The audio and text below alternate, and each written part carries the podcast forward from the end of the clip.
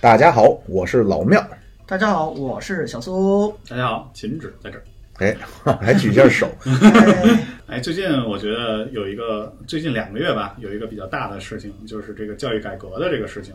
或者说我们把它再放的延伸一点儿，我们觉得就是 K 十二教育那个覆灭了。哎呦，你秦指秦指一来这节目啊，马上这忧国忧民的这个劲儿啊出现了。嗯我觉得这个事儿的影响还是比较大的，无论是从国家层面儿，还是从我们这个老百姓的层面儿，真的是感受还是颇深的。嗯你都所以我想跟大家交流一下。我我先插一句，咱用普及一下什么是 K 十二嘛。好，嗯，K 十，来来，请小苏来我自己普及提一下了自己 说，对吧？我不知道 K 什么意思啊 kindergarten 幼儿园，啊，嗯就是这个俺们俺们英英语学的不行了。嗯呃，K 十二这十二就是六到十八岁，呃，是十二年级，这个是源于美国，就是 K 叫 kindergarten，然后是到十二年级，他们那边呢就是也分叫初高中，但是他们都是，比如说他们不叫初一，就中学一年级对对对，他最后是高中是四年级，就高高四实际上相当于叫十二年级，然后 K 十二，然后再往上呢，它叫高等教育，叫 high education，嗯，所以然后还有这个12成人教育年叫继续教育啊，continue education。其实成人教育，所以大概逻辑就是那个这十二年的教育嘛，从小学六对年，初中三年到高中三哎年，十就二你年六的教岁育入。学到十八岁高嗯三高考嘛，其实从其实如果真的深说这个教育的话，可能都不止这十二年，有可能学前教育他们也算进来了。现在都三岁，对，三三到六岁这一块儿。三岁看看老嗯嘛，教育是一个终身的命题，哎呀， 快死生了生命不息，学习不止。真的，这各位啊，我也在对不起啊，秦只插一句，就是我我真的认为啊，人的脑子被设计出来，就是这个器官呀、是用来吸收信息的。嗯，信息接收器跟存储器，对，人的大脑就是用来吸收信息的。所以呢，那大家都是二十四小时，或者说有限的时间都这么多。你如果说关注的东西是那些，那么你无非就是吸收的是这样的信息信息啊。可能你关注的那些呢，吸收那样的信息，这个也都是公平的。那如果是关注我们节目，吸收的是什么样的信息呢？那可能就是比较的杂， 比较杂。好，那我们说回来啊，就是那最新的这个是国家的这个政策，就是七月二十四号的时候，中共中央办公厅，这个能讲吗？中办国国办务院办吧，啊，对，办公厅联合印发的就是关于进一步减轻义务教育阶段学生作业负担和校外培训负担的意见，我们简称就叫“双减”政策。哎，哎，双减政策，廖主播有没有了解？是是这样啊，作为这个 我们节目的，他们老说我是五毛啊，这个呢是来自咱们中共中央办公厅啊，这还好像不是跟国务院没关系，是吧他刚说那文儿确实是双办直接下的，双版直接下中共中央办公厅跟国务院办公厅一块儿发的。哦联合印发嗯嘛？哎这个呢，首先他进行了一下对对于教育市场的一个批判，嗯，啊，他提出了一个叫中现在的中小学教育短视化、功利化、资本化、短视就是视嗯线很短视，对对对，不哦是短视频啊，就是目光短浅。功利化，功利就是有好处才去做，那资本化就是幕后是有金有钱钱的在利滚益。呢，对啊，他一共是提出了十多条，嗯实际上对，首先七条都是针对的机构。嗯，那这块儿呢，呃，大概举一个例子，哎，比如说，还是说一下这七条吧。您来吧，啊，第一个叫呃，学科类培训不得占用法定节假日、休息日、寒暑假补课；第二个叫学科类培训机构一律不得上市；第三个叫不再审批新的学科类校外机构，嗯呃，已审批的机构必须要转成非盈利。第四个，禁止提供和传播拍照搜题，这个主要是针对作业小帮。袁小袁收题。哎，作高考之前不出一事儿吗？哦在，对对，听对，说高考听出说，一事儿，最后被这个集是作是作为帮吧？对，咱就临时发现了，说这个对呃有他们这么后台的人反而发现了，临时不直接报警，哎呦，说有这这孩么子一高个孩考子拿着手机进去，然后用这个搜题软件，然后直接拍题。拍高考题哇，在线拍高考题，那边一看不对，哎，这是第四个。然后第五个呢，不得开展面向学龄前儿童的线上培训啊，这个可能待会儿咱们都可以，如果那什么的话说一说。其实很多现在家长啊，因为其实我们的同龄人很多都是家长了，他们的孩子就是大量的这种线上培训这。其实现在我先提两句，这最开始这是在双减之前就先炒出来的一个事儿，是针对于孩子，就特别小的孩子，他就不让你呃看视频课，主要是因为说对于孩子毁 的眼睛对，就真的是很对于孩子的成长是。盯天天盯着那屏幕死盯，那眼珠子都爆出去，恨不得。这个就是怕孩子这个输在起跑线上，嗯 先做一些学龄前教育。对，我我把这说完了，咱再再评论啊。啊，第四第六个，第六个，禁止提供境外课程小课程，境外教育课程，就比如说你连线美国的外教给你培训口语啊，那那不你行，连嗯。那我们这不是遭受了资本主义的腐化了吗？对不对？嗯，它它不是这个，其实主要是一个，这咱待会儿说这是为什么啊？第七个叫机构不得在媒体或学校变相打广告，这个也很普遍。你像这种，呃，在这些政策出台之前，这种教育机构很重要的一个就是它怎么拉新，就流量增长，它怎么去获获得新课呀？嗯，这咱待待会儿再说啊，这几个哥们儿也知道点内幕啊。这是针对机构的七条，剩下边的呢是针对校园包括家庭的啊。第八个叫一二年级不得留作业，三到六年级不能超过六十分钟，就写作业；初中不能超过九十分钟，每天的家庭作业。这幸福啊！第哎第九条，严禁给家长留作业。 哎，这那个作这业个太重要了。我哦这个一会儿跟你说，他吐槽了和点子太多了。第十个，提升学校课后的补习水平。就老师就给你补了这些，哎，第十一个，课后不能上新课。嗯这个可能都是咱们呃一些有孩子的，或者说起码作为我来说，秦止咱们都听说过，嗯对吧？很多现在这种家长也非常的辛苦，每天要不不光是有名义上留给孩子作业，也有名义上给家长的作业，比如说你们要共同去做一些什么呀，哎，嗯你要弄一些什么 呀？然后还包括什么呢？我那我那时候问过我朋友，我说那那那种补课你不去行不行呢？说不行，不可能。对，因为都是现在学东西都是不在上课时间学新课，对，嗯对就咱所之以前说的，一二三四五六，老师上课讲五六的时候，你头节课只讲了三四，呃，只一一二，你课外班自己学三四去，他基本上就不教新的，他就让你自己去预习，让家长给你讲给你明白讲了新的，或者你自己然后上上班课学就。做作业了。咱也说说实话，我也不知道是不是真这样，我也挺难想象的。说今天同学们上课啊，起立啊，老师好啊，请坐，开始写作业。我也觉得好像呃也，不是挺难写作业，因为原来我们领导跟他吃饭时，他就说他们家孩子上初中，因为他当时是走兴趣班儿，他上的多一些，就那种补课的上的少。呃，学生物老师上课就直接问，就比如盯这几篇儿，就第第五节、第五小节，呃，都都明白了吗？班里一半人都说都会，老师哐哐两句带过，就直接讲第六节，嗯， 就留作业回去让孩子做，孩子就拿着作业头疼，我说这都他妈不会啊，因为老师一点儿也不给你就讲细了。关键问题是，就是咱咱们也都回想起啊，回想回想啊，小苏现在您说您要有个孩子，真说呱唧问一三角函数，您也没辙，我是吧能所以讲得出来 哦，a 方加 b 方等于 c 方吧？您也就知道个这个这不叫三角 函数，这是勾勾股勾股，就是对，所以现在他们也开个玩笑啊，就是说孩子不让补了，哎，变相可以给老师、呃、给家长补课。嗯，但是呢，咱们看这双减意见里边，其实也是说了啊，等于他把这些也是堵死了，嗯，其实不能，嗯，真不是散方阿尔法加 cos 散方阿尔法等于一，拿那变式，那叫三角函数。真以为我不会呢？啊切继续，好，我们请妙主播还是给我们解析一下这个11政条策，好吧？啊，这个我怎么能揣测，擅自揣测上意那？算了，我们就不揣测圣意了。那我们我可没说上意啊， 对，就是哎呀我们也看了一下这个政策出台之后，就整个这个教育这个行业出现了什么样的一个情况。我大概回顾一下这个行业之前的这么一个情景啊，哎呦，人家曾经的辉煌，我哎呦的哎呀，啊，据说啊，就是就是在这个政策出台之前的时候，就是各大这个教育机构在大量的去引入这个从学校去引入这种教师这个人才，然后进入教育机构。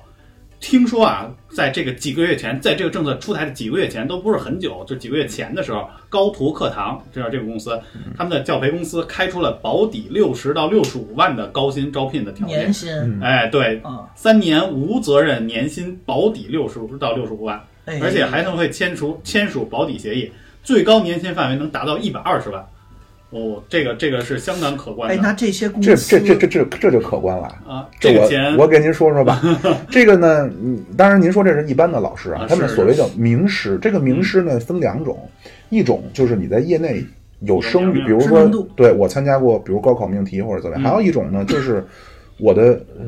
职称职级不是不是说俗了叫大喷子，嗯，大哎喷就比如子说，当年那个教袁腾飞，呃不是不是不袁是袁腾飞腾飞算算第第一一，不是他算第一类，不他哎是算第一类，对袁腾他算第二袁腾类，飞应该是属于他应该有一定业务能力吧，但是他也算哎他说特级教师好像我说那个大喷子是什么样？罗永浩这样的， 啊，就是他，对，因为因为什么呢？你得想啊，这种我先说这个名师挣多少钱啊？三百万保底，年薪还你对你你想让我去，你还跟我谈谈股票，谈谈分成嗯， 啊？但是这种就跟他可能就大家就会问，包括小苏啊，那真的要个吗罗永浩干嘛去呢？对吧？你让你讲英语，让你去干嘛呢？因为这种教育机构，我当然也是为了呃最终高考能给你培养好，但是更重要的是我让你花钱，嗯你得能够煽乎着让人去买你后续的哦，课他，当销售用了，不是授课用。没错是吧没错啊没那错，嗯那刚才就说你们所说的这种，不管是怎么着的招进来的，什么目的招进来的老师，不管是讲课的还是为了卖课的嗯，那你当时跟公司签合同，双减政策下来了，这公司根据劳动法， 这这笔钱它是固定得给的，如果签了合同，那这这光这一笔就得赔了不少钱的呀，各个公司呃，就是就是成叫什么呀？半屋半屋的人走啊，那我说那屋不是一个卧室啊，就是那 种写就是写字楼平半层层半层的那种。对，真的是非常的那一度啊，非常的恐怖。之前我呃秦指，要不你先说说之前的辉煌？对，啊这辉煌接着说，咱先别说落寞了。其实我们看了一下，就是呃，一九年的时候，校外培训的市场规模大概是八千亿元，人民币哎，对吧？比白酒都多对。而且二一年，其实从两千零二两千二一年年初的时候，我们从数据上看啊，K 十二教育，尤其是在线教育的前景是一片大好。就今年上半年，嗯对，今年上半年，而且都不是是今年上半年的统计统计数据，它统计数据基本上统计的是二零二零年的统计数据哦。它算的时候，它看整个 K 十二教育基本上处于一个高速发展的期，用户的这个增速啊，应该是逐年的一个攀高。它从一九年底到二零年上半年，用户的增长达到百分之六十三。它的整体的增速，它不是我这个说的，刚才说的是在线教育嘛，它的整体的增速是超过整个互联网其他所有应用的。嗯，是百，而且从那个数人群的数据上看，百分之四十的网民都应用过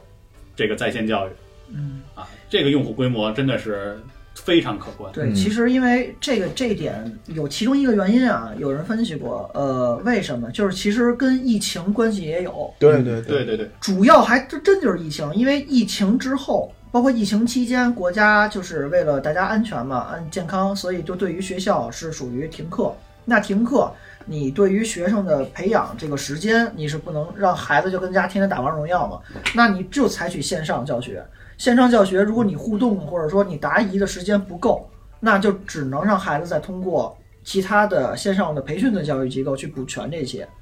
明白嗯这种吧。所以当时大家都是对于线上教学、线上教育的这种机构就是看好它，因为它嗯弥补了很大的一个实体的一个缺陷，有点嗯像、呃线下的门店餐饮不行了，都都都走外卖一样，弥补了那个大的缺陷。嗯结果双减出来嘛，嗯，你像今年，呃，可能五月份左右就有一些内部的消息就出来了。那就留出了一个风嗯，声。这个待会儿我可能我又要， 对不起啊，各位领导， 就是在五月份以前啊，这说法都是什么呀？就是决战今年暑假，就大批的要去上市了。嗯，结果没有想到这个东西，因为为什哎么，跟滴滴那个也有事儿吧？呃不这不不一样？嗯，就是因为就是因为两千年这个，因为不是也不是说两千，应该是一九年疫情，是一九年嘛，就是从疫情开始吧，然后这个在线教育这一块儿开始整个做起来，因为包括好像在之前的政策里头，其实国家政策里头还是鼓励在线教育的，因为很多学生出不了出不了家门嘛，所以希望借助在线教育来达到了一个教学的目的。嗯，而且这个我们也看了一下 K 十二在线教育的这个行业图谱，基本上渗透了，就是大大小小的公司渗透了整个的这个在线教育的各个的领域，是，比如说这个综合网课类的有猿辅导啊、跟谁学、作业帮、直播课，还有启蒙类的斑马 AI 课，对吧？海豚思维这种你可能都听说过，比如说还有一些垂类的一些网课，比如说少儿英语的、少儿英语的什么 Hello Kid 的，然后五幺 VIP 的对，五幺 Talk 啊什么 VIP Kid，对对对，然后素质教育的还有什么美术宝、优贝田，什么真真补在线学围棋什么的，还有少儿编程、少儿编程、编程猫，什么核桃编程，还有一些比如说工具类的，原原原题库、小猿搜题、作业帮这种的，然后还有什么家校互通的，就是这种视频在线的这种的一些软件儿，就是整个渗透了。渗透了整个的教育行业的大大小小的 app，啊大大小小的公司非常的多。嗯，您还落了两个，就是咱说教育行业啊，嗯就刚才其实说的主要是 K 十二，嗯呃，K 十二呢也也包括应试的，也包括兴趣的，然后剩下还有成人呢，哦然后还包括一块儿什么呢？也是这个是在过去非常大的一块儿留学，嗯，哎，啊但是这好像这一次对留学和和这对个对对成人应应该影响不是很还没大下对最大的就是 K 十二。嗯对，然后我接着刚才说我那个，就是五月份当时出了一个什么事儿呢？这个是咱们非常高层的名字我就不说了啊，嗯是他们负责研究这块儿。之前节目好像我提过这个话题，哎，就是发现中国现在贫富不均，第一贫富不均太大，第二一个教育的话投入花费太多，比例占嗯比，所以在五月份的时候，当时就说出来，第一，关于教育方面，一并不是局限于在线教育啊，教育方嗯面必须要有所动作。所有的教育，第二一个呢，这个当时是分开说的，就是关于这个学区房、哎，划片儿、国际学校、贵族学校这些是啊，啊，这些都是要进行一些整顿的啊。然后咱们今天主要说这个，呃，K 十二这块儿，就双减政策，啊对，主要这说一的下是双这减一嘛下呢，确实是震动颇大。雷霆之很多痛对前一阵儿是哪儿啊？说整个儿纷纷倒台，然后那个是呃华尔街，嗯，华尔街华尔街华尔街英英语语。对嗯，嗯，人去楼空嘛，哦，哎呀，前前些日子我还看见华尔街英语的这个导购在外面到处这个卖课呢，然后过两天再去没了。但华尔街岛，华尔街英语其实是针对于白领儿的，它嗯主要原来是在那种写字高端写字楼、咖啡厅门口蹲守，说你需要提升一下你周周边那个哎的，呦哥，嗯，英格力士嗯 not very good 呀，你的啊嗯是吧？ 好，我英格力是可以，二十四个字母倒背如流，是吧？可以可以可以可以。啊然后秦纸还有什么？嗯，接着说那个意见的事儿吧。咱们啊，就是捋它辉先不说煌，意见吧，捋它辉我们煌，说，就刚才也提到了，说整个在线教育当时的整个用户规模也非常的大，然后他们的公司的规模也，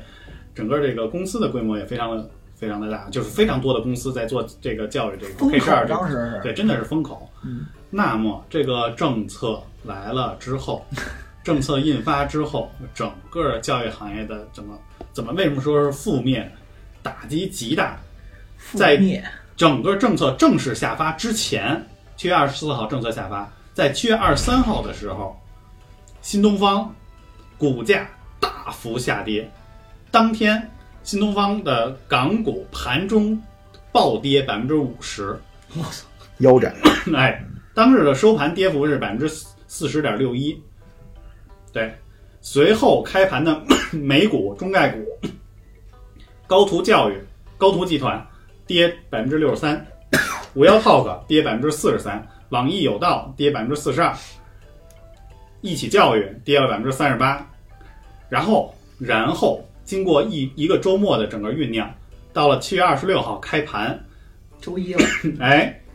港股、A 股、教育这些教育股啊，又集体跳水，然后在在二十六二十六号的收盘，港股新东方又下跌百分之四十七，啊，思考乐教育下跌百分之四十五，A 股市场上像中公教育这种。他们还发了公告说，公司从未开展 K 十二阶段的学科类校外培训业务，撇清啊，关系对，，号称说对公司的业务、对公司的主营业务应该是不存在重大影响，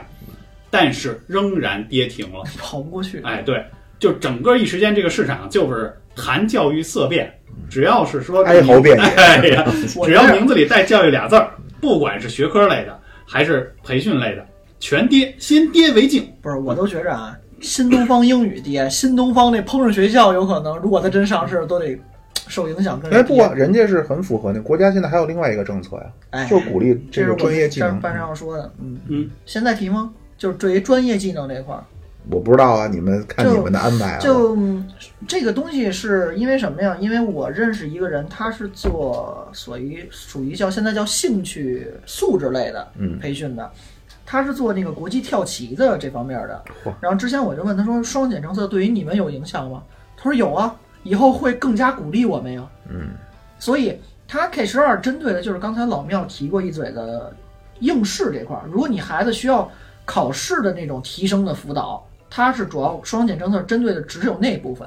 但你对于孩子，比如说呃钢琴、什么跳舞、美术、画画这一些的这种素质类的课外的素质类的培训，理论上双减针对的不是 他们，他们不不应该是受冲击的那部分。就是我们说这个双减教育这个事儿啊，我们就是真的，我们回顾这过去的一年啊，整个教育股，我们可以说是从天堂到地域的这个变化。嗯嗯嗯，对，从 两千年初受新疫情的影响，各地政府纷纷出台了就是停停课不停学的指导意见。是是是，对，这个一时间，整个在线教育的这个人数啊，包括在线时长双增长，整个现在新当时的线上课程，其实基本上成为了行业的一个宠儿。比如包括新东方啊、有道、五幺套，就是刚才提到的那些大跌的这些股票，在那个时段真是迎来大涨，而且那些未上市的这些企业，比如说猿辅导、作业帮，都在那一年内纷纷获得了多笔的融资，对吧？这个整个的这个这个从天堂到地狱的这个变化太快了。对太快了。妙招，你觉得就是刚才提到的，就是到底根源是什么？为什么国家要做这么大的动作，让这些企业就嗯，咱也这样呃，对，就是也一方面是内部消息，另一方面也是很多都是大家现在也都在说的，一个就是贫贫富的分化，嗯就是咱们现在呢，为什么说这个在线教育能这么赚钱？嗯啊，这个在线教育包括 K 十二，也包括针对成年人的嗯啊，这都非常赚钱。因为现在呢，他们说了一个非常形象的，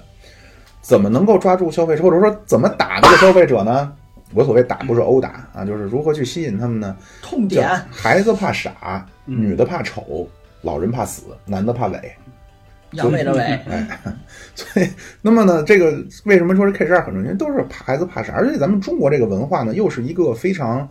呃，重视教育的文化，就是咱们可能也在很多的营销号啊，也都看过这说法。中国人跟犹太人世界上最重视教育的最民族聪明的两个民族。呃，为什么聪明？他就是因为重视教育。犹太语咱也不懂，但是呢，你像起码咱妙主播在美国也生活过，英语里边没有一种说法说叫砸锅卖铁要供俺家的娃上学啊，就算俺去卖血也要供你上完大学，他们没有这说法，但是咱们中国是会有的。哎，咱们这自古以来也别自古了，就起码咱们很有名的，你像北宋真宗啊，叫什么这呃周围田舍郎，目登天子堂，田舍郎，哎，是有这种能够通过教育去咱们叫实现阶级跨升的这么一个文化传统在贴自己近基人因里心。。嗯对，但大家呢又都害怕说自己的孩子，刚才有一句话叫输输在起跑线上，人家让我说你别扯淡了，那为什么？你那起跑线你干嘛的呀？你一工人，他干嘛？他老总，那本来这就输在起跑线上了，所以你再怎么怕，他也是这又是另一个话题了，就是所谓的营营造这种叫什么呀？呃，焦虑，营造焦虑啊，让你老觉得说你要再不怎么怎么着，这钱你要再不花就完了。啊，这是一个呢，就是贫富差，当然可能这玩意儿说的有点乱啊。另外还有一个呢，这是可能更大一些的，这个也是在这两天有了一个新的政策，就是四胎，四胎了又，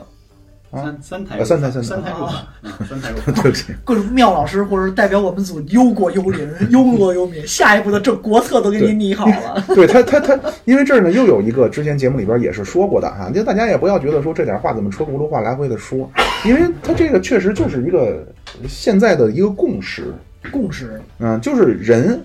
就是越多越好，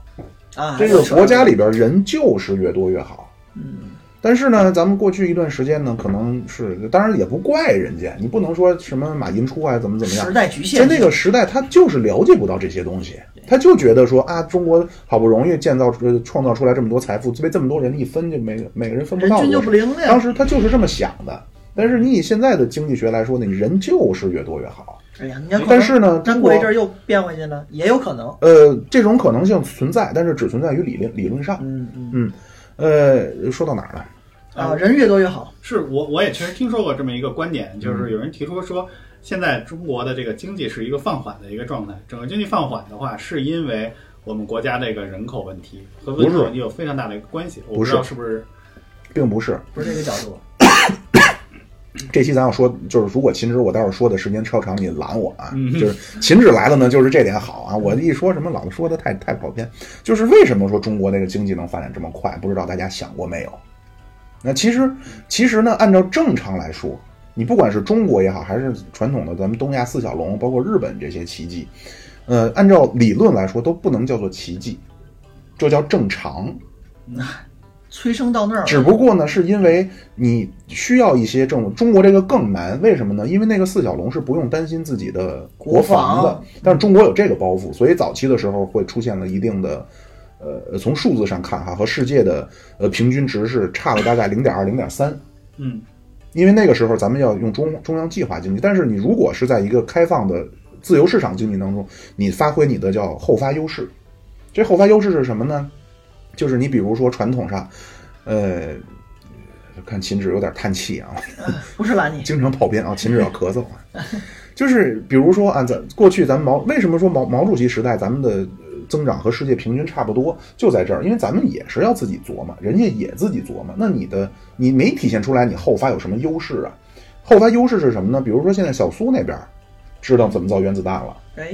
我呢就觉得这不合适啊。比如小苏那边知道怎么造拖拉机了，我在这儿还使手刨呢。我跟小苏说：“哎，苏，你家那个锄头反正你也不用了，你便宜点卖我呗。”可能当年小苏琢磨出这个锄头怎么用，花了两百块钱。但是呢，我如果要琢磨也得花两百，但是我只用两块钱就买到了，这个就叫后发优势。摸着别人的路过河嘛，呃，它不光是摸着别人的路，它实际上就是叫借用别人原来别人走过的路对，用别人用剩下的技术来达到这个技术提升。我用你的二手货，呃，没错，就是二手货二手因为资源对，在咱们朱镕基朱总理在的时候，做了一个在当时在江南叫砸锭，当时是引进了一批，就纺织也要有那个锭，里边有那个飞梭，有那个锭，啊，梭子叫砸锭，要把那批机器砸掉，换了一批德国六七十年代的机器。嗯，那么他砸掉的这个锭是什么时代的呢？是李鸿章时期的。哎呦，所以他用非常低廉的价格就获得了一个一百年的技术提升，这个就是中国或者说这些所谓战后的经济奇迹的一个本质。那么中国为什么所谓叫经济放缓了呢？也很简单，没有那么多可让你抄的了。而且你就超个平均水平了，跟人超的齐头并进了都，呃，没有没有，这个只是总量。现在中国的人均还只是美，就最先进国家的四五分之一嗯啊。这个根据呃，你像福格尔他们的计算，大概到二零四零、二零五零年的时候，中国的人均也只能达到大概美美国国的的一半儿呃，甚至更少。但是也没关系，因为你国力在这儿起来了。总体在呢，对，那么对于未来来说啊，现阶段中国经济不增长，不是因为中国的人口没有在继续增长啊，这中国的经济增长不是靠着说咱们每年多生出来、多生出来、多生出来那百分之十的人口，而是每一个人的生产力都在出现大幅度的飞跃。咱们现在的人口提升是没有那么高的啊，很绝对到不了百分之十放。缓这个具体多的了数字我没有看，我也不知道，但是肯定没有百分之十这么这么夸张。咱们过去呃，从两千年到两千一零年，大概每年的经济增长率百分之十。嗯但是呢，为什么说未来中国的人口问题是这个？是我这么认为哈，我相信咱们的高层也是这么看的。不是这个不要笑，因为什么？因为我是看过这些相关的理论的。嗯嗯嗯，这个很多经济学家都对都会说，我倒没有说 写过匿名信，我跟你讲，妙如我早晚上套， 你小心点说话。呃就是对，在未来你要让我说呀，未来的呃中国呃所谓叫完成中华民族的伟大复兴也好，或者说重现中国历史上在世界当中的地位也罢，最大的阻碍啊不是这这那那，就一个叫人口。如果未来的中国只有七八亿人、八九亿人，那你再说那些就没有用了。哎，嗯，必须要在人口上，或者说那什么一点，就在市场规模上对西欧或者叫现在叫对美国形成这种几何级的碾压。咱们这碾压的古代靠的是这个，古代不是靠的说咱们中国皇帝多圣明，或者说怎么怎么样，靠的就是你的人口是西欧的两倍，所以你就能念。你如果去看它的历史的经济学统计数字，中国古代的人均收入和西欧是差不多的，不是咱们想象中那种中国的呃农民都穿着绸子啊，都摇着纸扇，西欧那边人一年洗一次澡。中国人古代也很穷，中国的农民，但太是苦了，呃，当当然了，兴百姓苦，亡百姓苦啊。但是呢，为什么中国古代能够取得那么多伟大的成就？很简单，就是你人多。总量大了，对你人一多呢，那比如说咱们叫交税，啊或者叫从经济学上生产叫有剩余。剩咱下们是有呃不是剩下，不是剩余， 就小苏的有时候搭茬儿吧，他破坏你的节奏。嗯它不是剩余价值，是有剩余。比如说，我今年生产出来一百块，价值一百块钱的财富，但是我吃只吃四十块钱就够了。还剩六十，然后对六十块钱，可能国家抽税抽走四十，还有二十块钱我去做一些自己的投资或者做一些什么。那么你剩余多，你的就能够支持起这种大型的公共项目，比如长城。长城这种事儿在西方是修不出来的，它要消耗大量的咱们叫人力物力。这个人力物力不是说我把就像咱们可能苏联那会儿余粮征集制啊，不是说你把老百姓的钱房子都给抢走，然后拿来去修长城，不是靠的这个，实际上就是收集大量的剩余。那西欧那些那收那个叫十一税啊，那也很重，十分之一交税啊！你一个月一千块钱，你收抽走十分之一。咱们中国，你像文景之治都叫三十税一、十五税一、三十分之一、十五分之一。其实从税收的率上来说，咱们没有西欧那么多，但是因为咱们人多，所以敛上来这笔钱就能够支撑总数起就大干很多很多的事儿。这是第一，就是你剩余多就能支持起一些大型公共项目。呃，那那这块儿再多说一个哈，在未来这些能干嘛呢？去研发呀。现在中国叫两两头儿，一方面呢是走的这种咱们叫传统的比较优势的，呃，这种后发优势的这种比较优势战略啊，就是咱们去通过自由市场，嗯保持这个路。路子不走，呃，就嗯坚持保持这条路的继继续走。但是问题在于这条路呢，第一它不能兼顾国防，呃，国因防为人你家在进一入个封锁呀，你在一个极穷的情况下，你按照他那个新宫殿主义的观点，你就是造不出来那些重工业，造不出国防来，那怎么办呢？毛主席实际想的办法就是咱们自己造，当然牺牲一些速度。你像四小龙，你像日本，他们的做法是什么？我抱个大腿，有人去保护美国我，当个爹就完了。我就自己用自最自由的市场经济，通过贸易来提升这个经济啊。当时他们都是经过了可能十到十五甚至二十年不等的，大概百分之左十左右的，咱们叫经济奇迹。那这是呃一个好像有有点混乱啊，我看你俩听得也快睡着了。没有啊，精神精神饱满，嗯，然后另外还有一个对，呃，一个是这种传统的比较优势发展战略，还有一个呢，咱们还有一个就是无论如何要自己坚持做自主研发。现在就自主研发叫 R&D，啊，就 Research and Development 啊，R&D。中国现在 R&D 每年的研发投入是比欧盟都高的。毛主席时期其实做的就叫自主研发战略。你没有，你没得，你像咱们说的用别人用剩下的人不给你啊，特别六十技术年代封以锁后，的嘛，对。那么呢，你自主研发的问题就是在于效率很低。像军用的发动机什么的 但这些。是我们原子弹也造出来了，哎，我们对的，氢弹也造出来嗯了，对，但是这个的代价就是你的发展速度会很慢，因为大家都是在这磕。你像古代的时候，技术提升靠的是什么呢？靠的是偶然。你比如说王致和同志，比如说钻木取火，哎，呃，这个那么久远咱发们不明知道，青霉呃不是发现青霉素，大概那感觉是。那会儿都是有近现代科学了。咱们古代靠的就是偶然。你比如说王致和赶考，墙皮，当然这是瞎瞎编啊，墙皮掉在缸里边，豆腐缸里馊了，回来臭豆腐出来了。古代靠的是这个，现代技术提升靠的是什么呢？靠的其实就是有一帮职业的人，这帮人的工作叫试错，try error，一帮神农啊试！错。他们的工作叫试错，这帮人的工作的名字叫科学家。哎，他们当然是受过很高的教育，当然很有素养，但是并不代表说他们有多聪明。嗯，就是那些工作可能让小苏去培训个两三年，他也能干。不是，我现在就是科 学家，可以可以，您生理学家啊，对吧？那那么，所以你人多还有一个好处是什么呢？就是你这个你在古代的时候呢，你出现偶然的几率就大。嗯，那么在未来呢，大家可能不太需要说靠这种智力方面，但当然如果出现极端情况也，大家也要注意啊，就是可能嗯黑人朋友啊，他相对对一些问题不太敏感，当然人家有人家的长项，对吧？人家有长处，曾经我们所说有的长黑处黑人当不了奥数冠军那种感 觉。对，就是在未来呢会出现，如果你的人口是你的竞争的经济的两倍的话，那么你从事这个行业人就是两倍啊，那你出生我就是两倍啊。我基所数以在那儿，呢，所以对，所以在未来呢，你中国不管是面对美国也好，还是面对西欧也好，那么就叫自行车追汽车，就人家追咱们，就越追越远，因为它人它规模就在这儿了。所以中国能够形成在古代啊，它的人均的生产能力和西欧差不多，它碾压靠的是人口两倍。未来在工业时代，中国也要靠这个，这也是为什么现在美国拿中国没辙。就他看到这个趋势，但是呢，因为中国独立的国防也建设起来了，嗯，他也拿你，他也动不了你了，所以他只能是，哎呀，在这个绝境当中去做一些挣扎。啊，我不是唱赞歌，大家听完我这套理论就知道我不是在唱赞歌，你就是个五毛，不是，大概就是，所以呢，人口一定要去进行，呃，好怎的怎么维护吧，可以这对，么必说须要维持一个比较高的生育，这个生育率大概到二点二是一个正常的，就是能够维持住现有水平这的。嗯就说回来刚才秦之所说，就国家为什么要进行这？因为呃，你的教育的投入，咱就不按总量，就比如说我每家都得花一万，是我挣十万我花一万，我挣一千我得花一百，我都达到百分之十了，很可怕。嗯你从穷到富都得弄，并且富人人能投入更多，就所谓的就是。龙生龙，凤生凤，耗子孩子的，你不一定都打得了动了。以后，嗯，你只会是越来越次，人那边就越来越好，那你就给你一些，毕竟是根据二八定律或什么之类的吧，大部分的穷人，你的孩子以后能接受的更好的教育就会越来越少。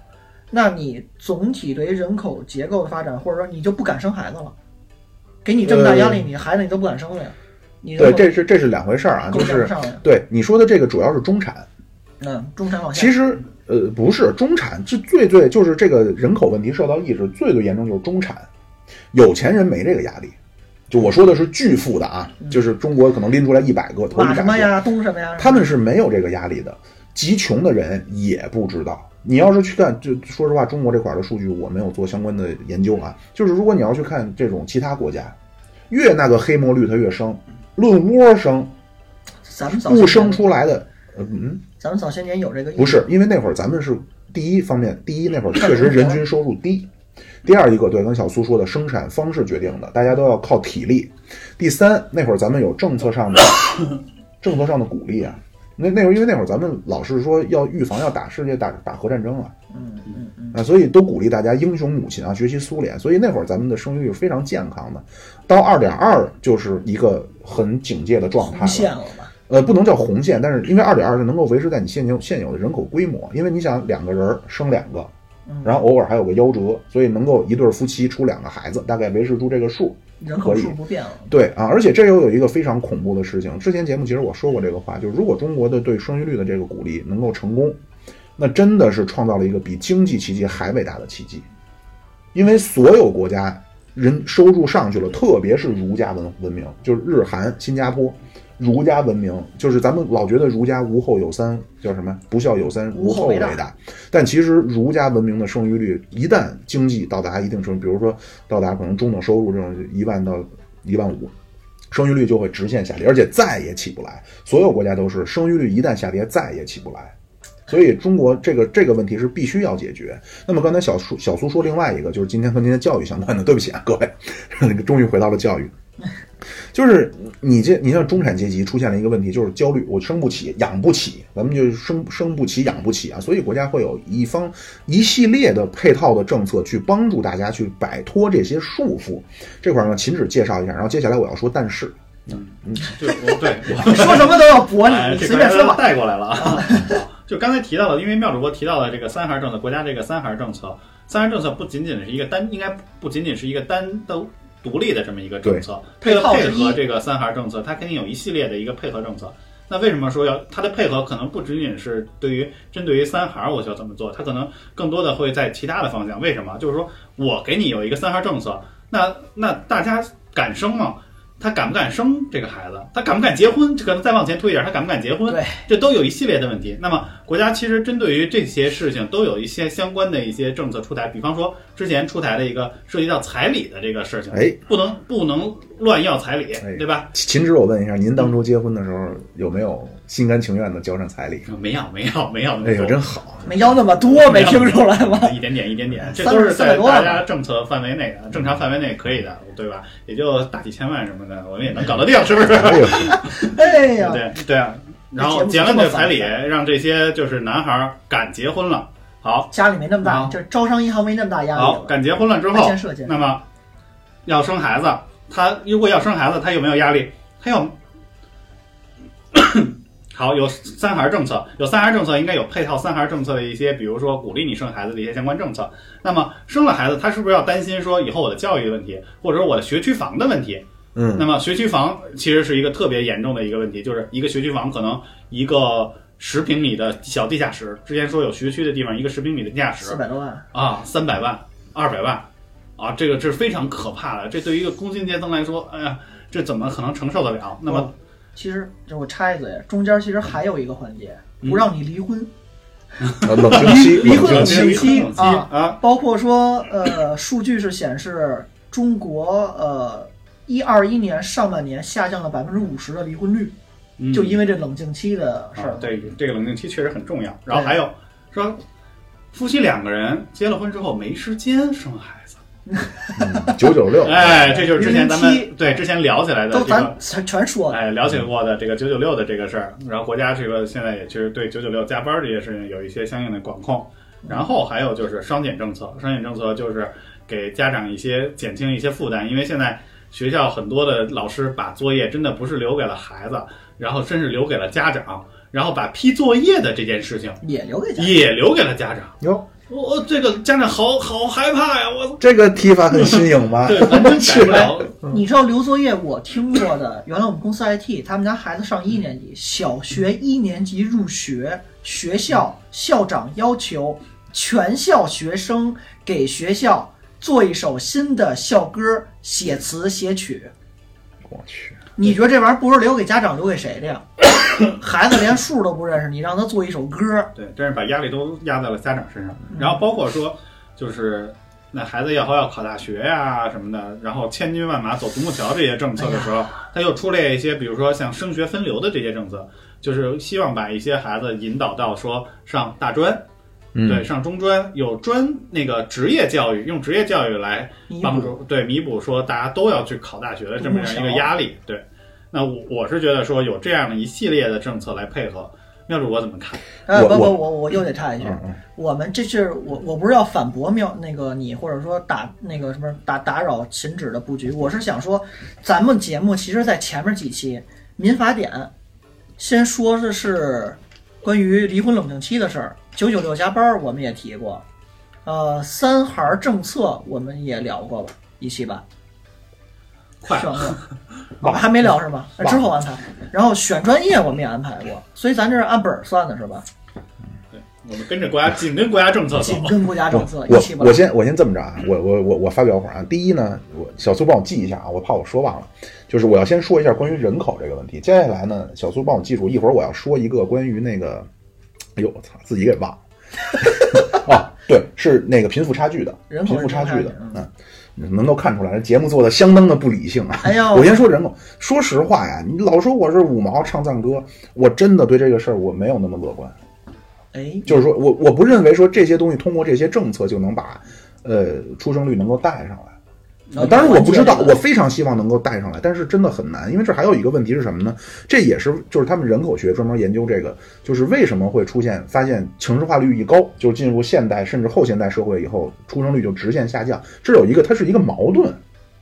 就是你城市化率越高，受教育的年限越高，嗯，你想一想，二十世纪啊，人类发生了一个非常伟大的事情，叫出现了大学。在过去的时候，都是十七八就就进入社会了，然后就结婚了。嗯，但是在二十世纪呢，普出现了大学。人在中国现在呢，就内卷啊。你像现在就他们叫管培生，就刚毕业的小小孩儿，管培生啊，那那履历都好的不得了我啊，那都是九八五什么二幺幺的研究生起。双一流大学，呃，这呃这我也不太懂。咱以们后也不要不让叫九八五二幺没幺有，叫九八五二幺哦哦对不叫起嗯双一流。对不起啊知道这双很双严双谨双双一流，双一流大学的硕士毕业，然后并且都有非常的，比如说援援助过非洲，呃履历吧比。如对都有非常在联恐合怖的国发履过历言对对对，都是这哎样，都是这我样的。天呐，在节目庙会节目录过音 啊，这么精彩的一些履历， 您继续。哎就是现在内卷是非常严重的。那么你像这帮孩子，他研究生毕业再快，也得二十四了，才进入社会。那么如果说他中间再出现一些调整的话，出到二十五六六六七二十六七进入，等于比一百年前晚了十年啊呀、将近十年，而这十年其实是生育的黄金年龄。那么你投入了这么多时间，投入这么多金钱，投入这么多的精力以及聪明才智在你的过去的教育上，特别是女性，是不是她希望能够在事业上给自己一些更正面的反馈？就你这些人入职时就已经晚婚晚育了。对，而且我不能像这个这方面呢，可能也是，就即便是说美国它相对很保障这些，它也是没办法，因为确实你这个工作，你生孩子，你离开了这个坑，那总得有人干这个事儿吧？那么到最后，大家发现好像有你没你区别不大呀。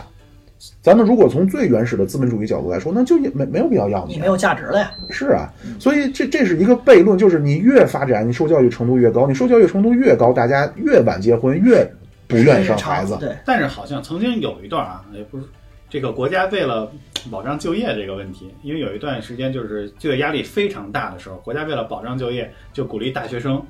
毕业之后。就先不要毕业，再考个研究 生吧，这样就缓解他的就业压力。嗯对，因为嗯有大量的学生如果毕业了之后直接进入社会，那压力又大了，就业压力又大了。出发点那么不一样啊你再多读读书，对吧？嗯我们再缓一缓，出现过这种情况。这不就又缓过去几年吗？对就其实你缓这几出发点年，不一你 样当然是为了说不去面对这个这个挑战。当然，我始终觉得就不要是考研究生，我特别赞成。我觉得嗯读书永远是好的，但是千万不要认为说我现在找不着工作了，所以我去先上个研究生。我觉得这样是不对的。嗯永远你干什么都有困难。你如果跑了的话，那你研究生出困难怎么办？你是不是也我换个专业吧，我换个学校吧？永远都会有困难，你不能说跑啊，你想办法去面对。那那是国家当时鼓励，国家鼓励，国家鼓励。啊，那我我对我不是五毛嘛，我说了不是，所以我对这个东西呢，我我你也我抨击了国家政策了。我没抨击，我只是你提看你出看自还己不成熟的一些见解嘛，这有什么的呢？那么所以呢，这个就是关于我人口我不认为说这一系列的配套政策就能够扭转咱们出退生市率比较低的这个现状啊。你像美国，它为什么做的比较好？它靠的是移民。嗯，你像整哎个黑十魔九世纪，整个十九就就当然现在你是黑魔律，整个十九世纪啊欧洲的呃，这哟这数我还真记不清了，但是美国是它的三倍，就是人口增长，它不是说靠生，那会儿就是靠接纳新移民，现在美国也一样，呃，美国现在是呃一个白人家庭大概是一点几个孩子，就不到两个，也就是白人是萎缩的，黑墨绿是一家子八个孩子。大家再想一想，再过二十年，而且人家生孩子早啊！你像那会儿我在美国上班，我刚开始在工厂里边就上学的时候打过工，小墨西哥小孩儿十七岁，说明年准备结婚了，就要生孩子，就是这个他们是二十岁的时候就能产出第一窝呀。然后大家就他们是以二十岁为一个迭代，真的是一辣妈呀！轮一轮差你八个，你再过四十年，这就是六十四个呀。而美国那边就白人，他这个主流所谓叫主流社会，他是在萎缩的，所以就他你那边两个问人题，两个人到最后只剩一点多嘛，就永远是少少零点几少一，嗯，对他那边问题也很多。中国这边呢，是咱们可能相当一部分咱们的同胞对接纳移民是持呃比较保守的看法的。但我有一个问题啊，美国，你说嗯到美国就是有大量的人口出生，但美国后来也出现了就业就业问题啊，所以当时人嗯多了是吗？因为这个这个特朗普上台之后，他做的第一件事儿就是要求这些限在制国外的企业对都回到美国来增加就业。呃，他其实这个是没有办法的，这是一个死结，就是美国它不具备完整的产业工业结构体，系嗯，它不具备完整的，你让它回到它回不去。你美国一个产业工人挣多少钱？你在中或者说你去越南一个产业工人挣多少钱？任何一个资本家他都会往那个利润多的地方去。所以有一本书挺好，叫《美国反对美国》，它就是说美国实际上分成了两个势力，一个叫美国人的美国，一个叫。国际化的美国的美国，这两派是不一样的。那派国际化就是希非常希望国际资本能够满世界，就所谓哪儿热去哪儿。但是美国人的美国呢，是希望能够保住，让我们能够工作。特朗普是这派人的代表。对你如果按照那种比较呃国际化的那种思路，那现在热钱当然应该去中国，啊或者你这种低端的产业当然应该去越南，当然应该去东南亚，对甚至去拉丁美按洲照。按照但是、嗯这种这种国际化的这种政策的话，就应该是这些工厂全在国外，对然后美国人基本上都只集中在华尔街就够了哎，对对对 对对，没错，一个是华尔街，还有一个是高精尖的是硅谷，嗯啊。对，硅谷和华尔街这么两个地儿。 所以底特哎律但是就要破产了嘛。对，底特律不行，包括很多产业。那会儿是哪儿啊？去呃威斯康星建厂，嗯，是哪儿我记不清了啊。总之，美咱这这期咱也不是说忧虑美国，咱也不说美国，就说要中国啊，就是人口这个问题，它我我不认为说把这些东西都给它去掉就能够有一，因为这是一个悖论，它不是不是中利好嗯国的问题，它不是中国的问题，就是你受教育年限越长，你越希望能够自己在职业方面有一定的发展，不然我就要干嘛呢？嗯当然，美国还有一派说法也挺有意思啊。那会儿我大学一老师，他我问他，我说你们那会儿父母怎么跟你们说要上大学啊呀、你们嗯，猜猜美国人的父母怎么教育孩子得上大学？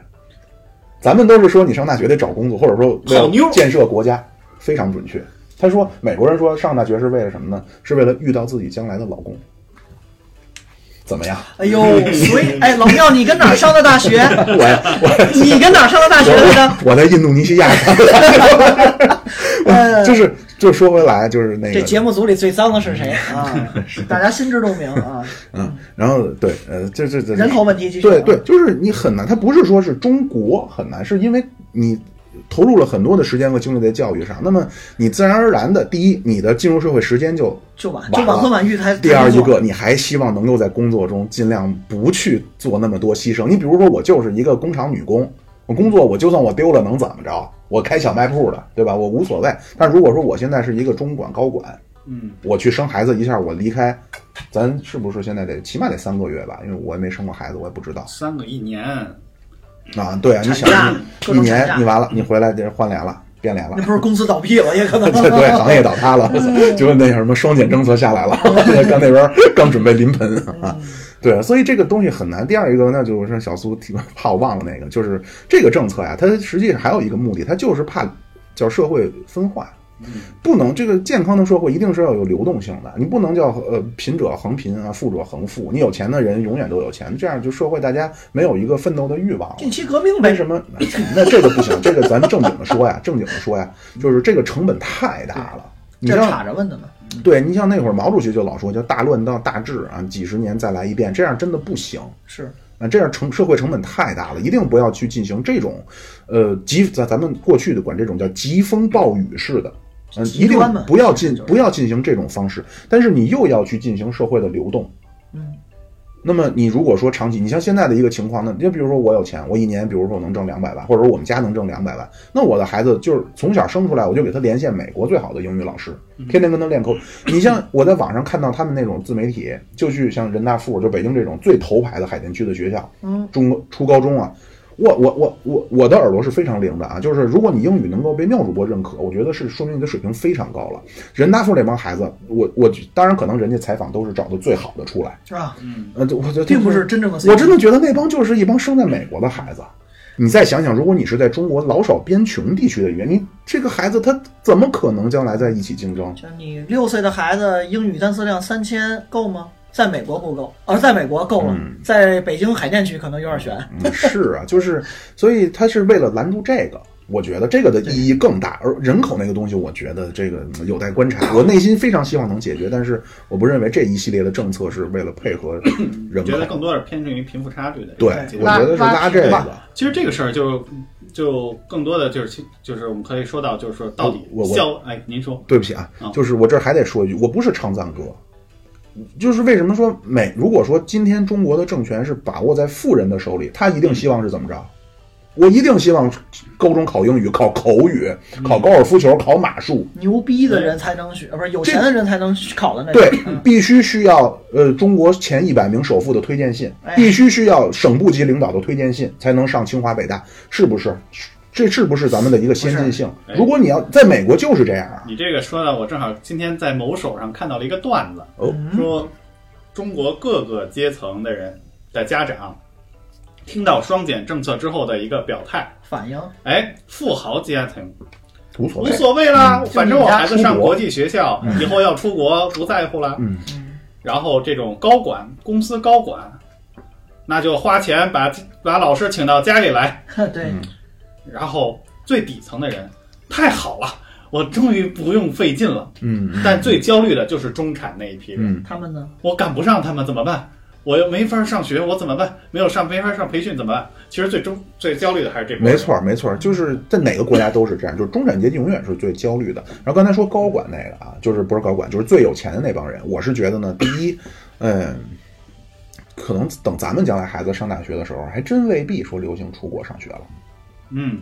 你像咱们上大学，秦止咱们上大学那会儿，哎呦，说出国上学还挺稀罕的，嗯，是吧？你要在十年以前那会儿上大学，出国上大学人就挺多的了，恨不得你谁都得认归识遍地了。对对，海归，你我觉得随着中国大学的科研能力，包括中国国力的提升，将来还真未必说最有钱的孩子说都得送去什么牛津、剑桥、哈佛、耶鲁去。像你们啊而这且些常青藤的货，哦是吧我不是常，啊有大我印尼的我行吗？我，对吧？然后刚才说到哪儿？还有一个啊，就是对关于最有钱的这个阶级，但是我想说什么我给忘了，就是但是没关系啊，这节目就是这么不理性嗯啊。秦止继继续说，啊对就刚才说到这块儿，就是说到说上大学这个事儿嘛，就是我们就是往下引申，就是其实这个就是校外这些教培机构的出现的这个根源到底是什么？就是我们其实刚才聊起来也会发现，就是教育这方面的一个投资的回报率在中国真是太高了。高就因为有这样高的一个投资回报率，才让这些家长不断的去做出这种鸡娃的这种表现。就是高考上大学，对于这些学生，对于中国的现在这些学生来说，这是完全不一样，对于他的未来的人生真的是完全不一样。上不上大学，真的是完全不一样的人生，所以就会出现这些家长每年。去花天文数字的这个代价去给孩子去上报补习班儿，然后用实际行动来表明自己就是这种鸡娃的态度，让孩子上大学，然后能够摆脱贫富差距的这种态度。是对嗯，我我嗯，就是有有一些声音啊嗯，这种声音是有一定道理的啊，就是说所谓孩呃父母给孩子去让孩子怎么怎么去更出色，嗯，其实是为了父母的脸面，有过这种说法吧有？有就是父有母其实都是我在为了我自己你去显示拼出老来。婆拼孩子但嘛是什么那种，但是各位啊，我这儿又提出一个非常鲜活的例子，就是我在美国上大学，那哥们儿那会儿我估计得跟我现在差不多大了，就三十五了。那您哥们您儿都三十五岁了，这也不看着不得像，看着不像，啊这也不低。然呃后那哥们儿也非常好啊，就非常好的淳朴的人，他就是毕业以后，高中毕业以后就没上大学，嗯，然但后是出去玩儿去了。全国他说好像五十个州多少个州他都待过，他所谓的待就是在那儿找份工作。嗯人家也无所谓，就是他们跟咱还咱中国这费正清就说呀，说中国这儒家文化呢，它有一个特点，他就把这个劳他不是故土劳力劳心给分开，而劳心是站在上层的，所以咱你再怎么着，说实话，每个人心里都有点看不起蓝领，在中国啊啊，一听说您是卖力气的，老觉得好像低人。其实说实话，你很多那种白领儿一个月也不挣，不见得说多挣没多少有他钱。中午收快递那个送餐小哥挣得多呢，真的。 是，但是大家心里边呢，总是老觉得说，哎，我是一份这种这样的工作好像更体面。其实这儿也是号召的，只要是凭本事吃饭，就不丢人。合理合法的凭本事吃饭。哎，真是啊，就不丢人。那那哥们儿他就是到处，就是今天麦当劳，明天汽油站，就反正全加油站，全国他好像五十个州得待过三十多个州。然后最后我发现还是得上大学，然后我就问他，我说我说当时你父母没逼你上大学吗？因为这在咱们中国太正常了。嗯我跟你说，那会儿我没说上博士，我父母差点跟我翻脸。哎呦，这凡尔 赛哟！不是不是凡尔赛，就是说这个情况。你小苏你也想想，如果你那会儿说，我就毅然决然的不不参加高考，我要去上社会大学，像高尔基同志一样，你父母不给你弄死啊。嗯咱们中国的家庭就，特别是咱们就是北京的一线城市的家庭，我相信都是这样。对，你肯定觉得这孩子是不是疯了？是，这然后我就问他，我说那个你你那样，你父母没逼你没逼你？他说就是没逼啊。我说那你现在你希不希望，如果能重来一次的话，你希不希望那会儿他我没用逼啊，就是说能他劝你上大学？那那哥们儿想了想，说我还是希望。哎呀，成长就是其实有的时候呢，他就这种保守主义啊，就是有的时候其实听一听父母的话，不，嗯，你有独立的思维是好事儿，你自我觉醒当然是好事儿，但是有的时候呢，听一听父母的话是真是有道理的。听人劝，吃饱饭嘛。对啊老，反话正说，嗯，这怎么拐到这儿来了？刚才想说什么来着？那不知道，反正但是刚才秦志所说那个很明显，就我孩子上北大、上北工大、北京联大，嗯，你觉得这孩确实子是出来找工作，咔简历往这儿一放，面试官优先看哪个的？对，长得好看哪个的？就是肯定是北大那孩子他吃香儿，我们所以对对他对于呃这个孩子的影响，那他从小如果不去报这些补习班儿，没有那些高压式的或者说名师给他指导，让他更好的去应试，那他没有如果凭普遍的智商的孩子，不是那种超超级的那种天才啊，那他去北大的希望就近近乎于无，嗯，是吧？所以这就是教育机构教育机构曾经的价值嘛。其实就是说白了就是这补课确实还真的是有用。对，不然的话，这些家长也不会纷纷的就是掏钱给孩子去去补课，为了让他们去上大学。之前我听过一个事情啊，嗯就是前两年的时候，确实国家也放出过说要素质教育这么样的一个政策。咱小时候那会儿就有啊，你们没遇着过素质教育吗？不，是真正的素质教育啊，前两年特别重。嗯，然后知道以前海淀，就是咱们都知道，就是海淀应该是北京的相对于教育的一个重重点区天花板了。对全天花板国甚至哎，以前都全国说靠是前是吧以前都说海淀区啊，他们学习有多努力。后来海淀区的学校，人大附、北大附，号称说响应素质教育，不加课，放学之后不不留你去去加晚自习课，了，但是增加了很多这种自己的这种兴趣班儿，哎，自己学校的兴趣班儿，让这个学生每个人都要有一个兴趣，学个乐器，然后学个什么什么运动，然后都是在校内的校内举行的，反而是朝阳区的学校开始不断的去补课，不断的去补课。这个时候出现了什么情况？海淀区的家长焦虑了，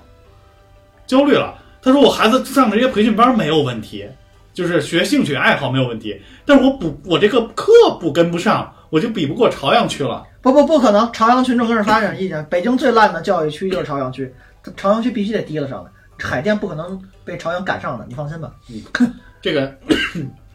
这是这两年的一个状况，就是说，你看，就是贵为海淀区的家长，贵为那么好的在那么好的学校上学的孩子的家长，他都也在为他自己的孩子说没有更多的补课时间而焦虑，就说明其实现在这个这种校外培训的这些补课确实是有相当大的作用，不然的话他们也不会说一节课花好几百，然后去海鸡娃，对吧？他这作用倒不是在那儿，就一方面，这这刚才就是家长，他他心态就是别人补了我没补，那我是不是就落下了？就 但是我真有用什么嗯？我不，您不让我们来培养您的孩子，我们就培养您孩子的竞争对手，大概那个意思是吧？不是不是不是，就是补课就相当于一个军备竞赛嘛。呃，只要它这嗯，它这个效果是什么呢？就是待会儿如果咱待会儿还有时间，咱就是说说这个，为什么说 K 十二的教育是相对好搞的，成人教育不好，咱就从盈利方面，嗯，第一，他们叫第一期，就是你从我这儿报的第一轮课都不赚钱，我第一轮咱课就是说拉成人新。教育的，第一呃，不是不是，成人教育小 K 十二也是，也这样了？但是 K 十二比成人教育好在它有续报，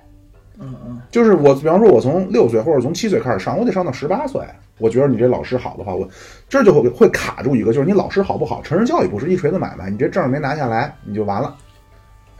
对吧？现在然后不是这样，我能说吗？现在是你考一个证儿，跟你说你这个证儿啊，有可能含金量嗯也不啊是还得特再再续啊，一您个这，对，就是你考一个三级证儿，然后再给你给考一二级证儿去，也是让你之去。前曾经有一位家长啊，就挎着一个某教培机构的帆布包，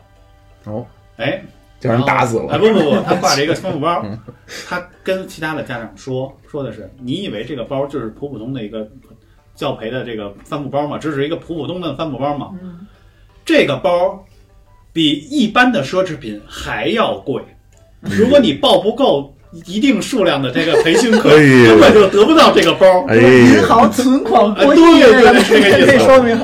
嗯，嗯，是。然后呢，一方面呢，就是这个课它确实是有用，对，另一方面呢，就是家长他内心就都这样，就这刚才秦理说一词儿叫“鸡娃”，这我也不知道这从什么时候就开哎，始这说个了。这两年的一个特别时髦的一个流行词词儿就叫“鸡娃嗯”，对，各种就是鸡对各种鸡。是，咱就是咱咱回稍微回忆回忆自个儿啊，你被激过没有啊？第一，首先刚刚就是老庙说的那个，就结合老庙最开始说的，咱翻过去之前有一条是什么呀？十一条的那里边儿，什么嗯在学校里不能，教育机构、培训机构不能在学校里做宣传，然后什么什么的，不可能。我们小时候我觉得从来不存在那个，他不会贴大标语，那老师开班会，咱就直接说，就直接去说这个事儿，说我们要补课了。但是咱们小时候，您您小苏是这儿书中暗表啊，小苏九零，嗯后行吧，您九零年一月份的也算后，我是八五，秦志跟我应该是一届，嗯不是应该，我们秦志我们俩是一届，都没应该读过班嗯差不多八四八五的吧。嗯，就是我觉得咱们那会儿还可以啊，就是我们也上，其实我们也上，比如我说们们就是在但是周末就一天，对，对就一个是上我午，们其实从小学，其实啊，我在小学的时候，甚至初中的时候都上过一些，比如小学的时候上过一些英语班儿。哎呦呵，哎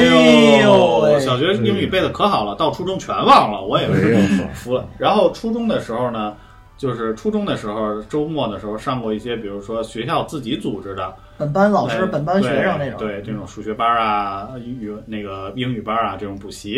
对，到了高中确实没有了，但是呢，因为到临近高考了，只能靠自己了，就得自己去找老师给自己做补课。我的情况是我从初中开始，我印象中初中跟高中啊，就是排课表儿，第一周还是一到五，第二周开始就一到六，给你排出来，就全是本校学生、本校老师。嗯，后来是在本校校史去教室不行，让你去一个别的名义上的培训机构或其他的，给你找一个地儿学，你稍微试一下多少钱。但这只是到周六、周日，就真有好多学生会去报呃额外的，就是那所谓名师的，或者就是找老师。你像我们班主任，呃，在高三的时候，我们班进来了一个复读的，复读的那个学生，他为什么来？就是因为教他的老师就是我们班主任。后来老师就说：“那你直接来我这班嗯里，这来我这学校，来这班里上课吧。”这么着有一经历，这就是那于呃，现在叫鸡娃嘛，他当时就等于被鸡的那个比较狠的一种，哦，对吧？他是都自己报老师去了嘛。我感觉我小时候就很很正，我小学我们那个小学和平里四小啊，咱都书中代言的，没关系， 不怕刨。呃美术传统校，嗯但是好像也周末没有，我们那会儿周末有时候去鼓号队，啊，呃，然后极个别的情况，有时候拉出去画画去，但是是绝绝对没有说像现在我想，而且那会儿我小学，呃，每天可能六点多就睡觉了，晚上对，六然后点每多天啊大概睡十几个小时， 对，真的是这样，真的，因为那会儿我们家那会儿那个不算保姆，就是实际上我姥姥老家的亲戚就来带我，他懒。就每天吃完晚睡觉饭就让我睡觉去啊，就是让我闭着眼数一百个数啊，就是 早早让我睡了。从来没有，我没有想象中说那么的嗯不人道。然后初中开始，那个幺七幺就开始了，他是就跟小苏说的似的，一开始人正常上课，然后幺七幺是那会儿我不知道现在那会儿是以外语好出名，嗯周六必须要上一个什么英语班儿，还不是本校老师。哎呦，嗯，但是呢，就二先十一多呀世纪英语，哎我呦，我还真忘了很。有可能。但是那会儿我不知道秦止，就那会儿我感觉就是浑浑噩噩，反正你让去就去，然后一去呃一看能看出来，有的第一节那个周六那个英语班儿，嗯 有的同学就是一站起来能叽里咕噜的能 Hello my name is 什么秦指导 I'm very happy to be this school，就他他能够说出一套来的。你像我们这种正常小学没有被激过的孩子啊，就是很就只能嗨啊 Hello，嗯我哎都有，范三 Q 你怎么不转的油？啊对，就是我很都有机忘了，啊对对 对，我好度 又度啊！就是都是很机械的去说一些，但是你像人家之前准备了的，咱就是不一样哎呀，啊。 然后后来那会儿呢，上高中那会儿还有一些那种就是叫什么呀，就是校外那种补课，就带着做卷子去。对嗯对对，但是就即便是这样，我觉得都因为我有些朋友也也算北极有了孩子，我觉得咱那不叫北极，那叫什么北极呢？就是你耽误玩了吗？我没耽误玩。就以前没有那么的多，但是还要上。不过我这里夹带个私货啊，我说一下我们初中某某些老师，有哎，他跟你跟班里的大部分的学生，或者说小部分的一些学习不好的学生说，你到我这儿来，我给你补补课。哎呦，哎周末的 时候，穿的性感点儿， 没有，小齐，你可别穿裤衩子来了啊！就到他们家，哎呦，哎，哎，她是教数学的，她老公是教英语的，顺便啊了哎，哦呀，双语让你教一学块儿来教，他还跟你家长说，那你那你学的不好，把你家长叫过来，我跟他说一下。然后周末就让我们去，夫妻恋，哎，可不，一上午，上午从八点开始，三 P 也在这儿。哎，一上午一上午， 他他数学老师，他带两个孩子，两到三个孩子，嗯，俩小时，翻过她老来，公然后她老公带两到三个孩子，俩小时，八点到十点一个，十点到十二点，叭一换，这三个孩子那一教英语这三个上数学，你看上数学的上英语，哎，然后下午再来这么一波人，六个八个人这么一波，你初中是东城的吗？二十二。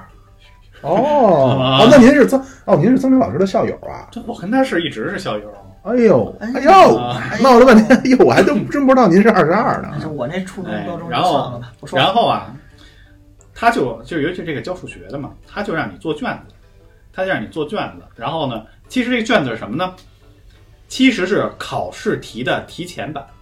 哦哦，他这就么就先拉了。哎，一加一在什么情况下等于三？ 我操，在算数学吧，这问我的题我都是答过的呀。对你都学会抢答了，对他先让你做一遍，然后他给你讲，然后你学会了，等到考试的时候，哎，你就会了，你的分儿不是就上去了？哎，家长觉得有用，那还得继续报。我操，啊，真这行钱挣的海了。那会儿关键问题是，那会儿我不知道您啊，就是要是我的话，可能我也不跟父母说，嗯，我也不跟父母说我这家我长提前啊！做这。这孩子哎肯这定你不会说，我说我是努力了，对对我天天你也是这么跟人说，但是其实实际上吧，出去，老师还抓住了学生的心理。哎，这一节课一百块钱，一一小时那一百，会儿一啊小时一朋友对，嗯一小时一百块钱，嗯，差不多。这一上午一个人两二百块钱，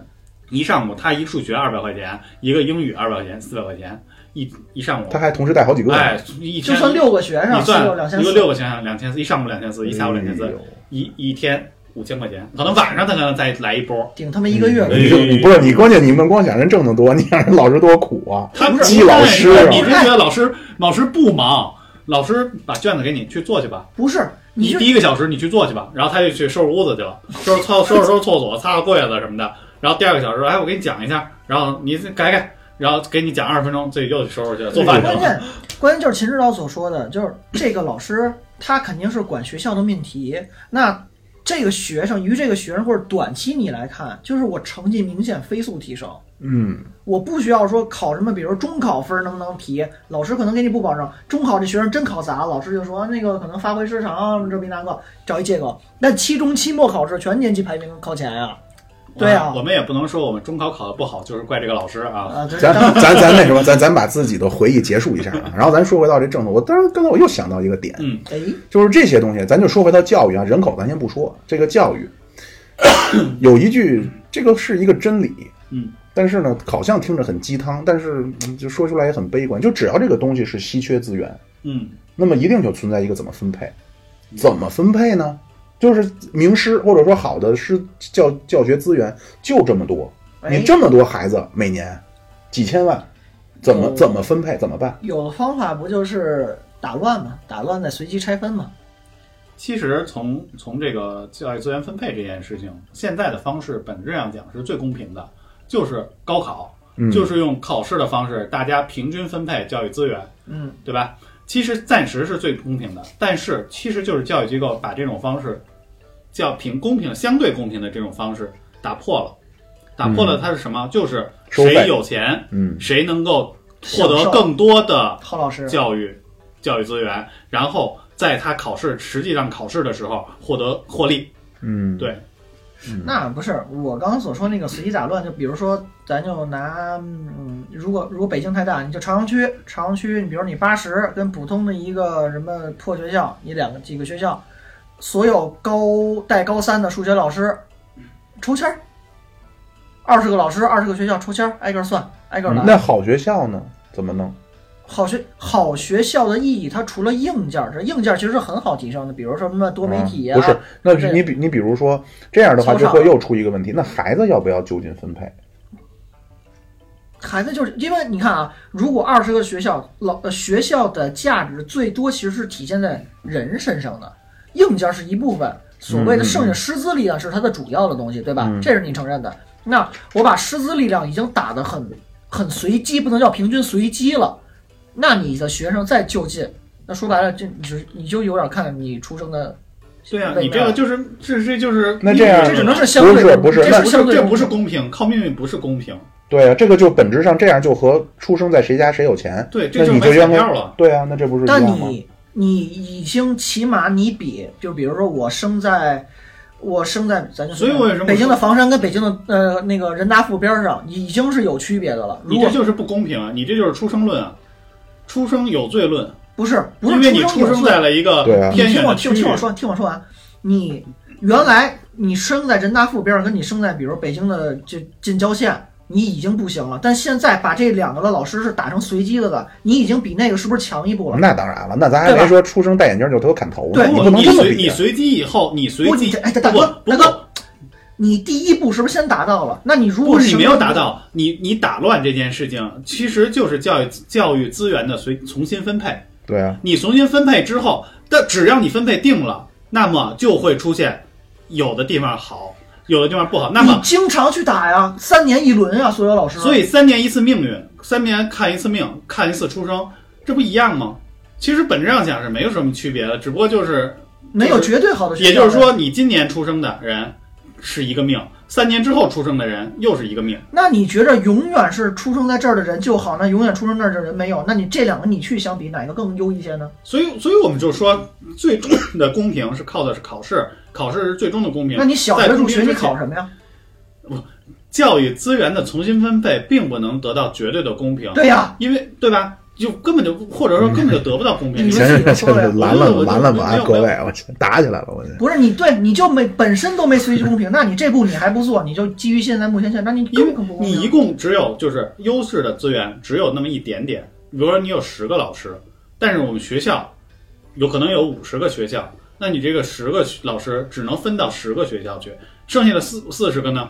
大家依然获不得好的资源。那你这个所谓的绝对公平在哪儿呢？那你把其这实十个老师杀了，所以你就对，你看，所有公平就是杀了那十个老师，让大家都差，啊对啊这就是绝对公平嘛。这所以这就是其绝实对公平啊其实不是这样的，那是什么呀对？吧？就所以没有绝对的 公平。就是说出来了吗不是是这是这样，就是这个问题，要你们要说能够辩论明白了，你们不要说当代的政策制定者辩不明白，从古代到现在从古至今嗯没有就关首先什么是公平，你就说不清。对呀、其次一个关于这个经济学，就是你西方的经济学上来就跟你说，经济学解决的是什么问题？就叫有限的资源与无限的，呃，我忘了是欲望还是需求之间的一个矛盾，你怎么办？我就是去你确实是没办法。你像咱们刚才秦止说的，以考试为这个什么，那么又有来了，凭什么有的孩子他考试就分高，有孩子考试分低？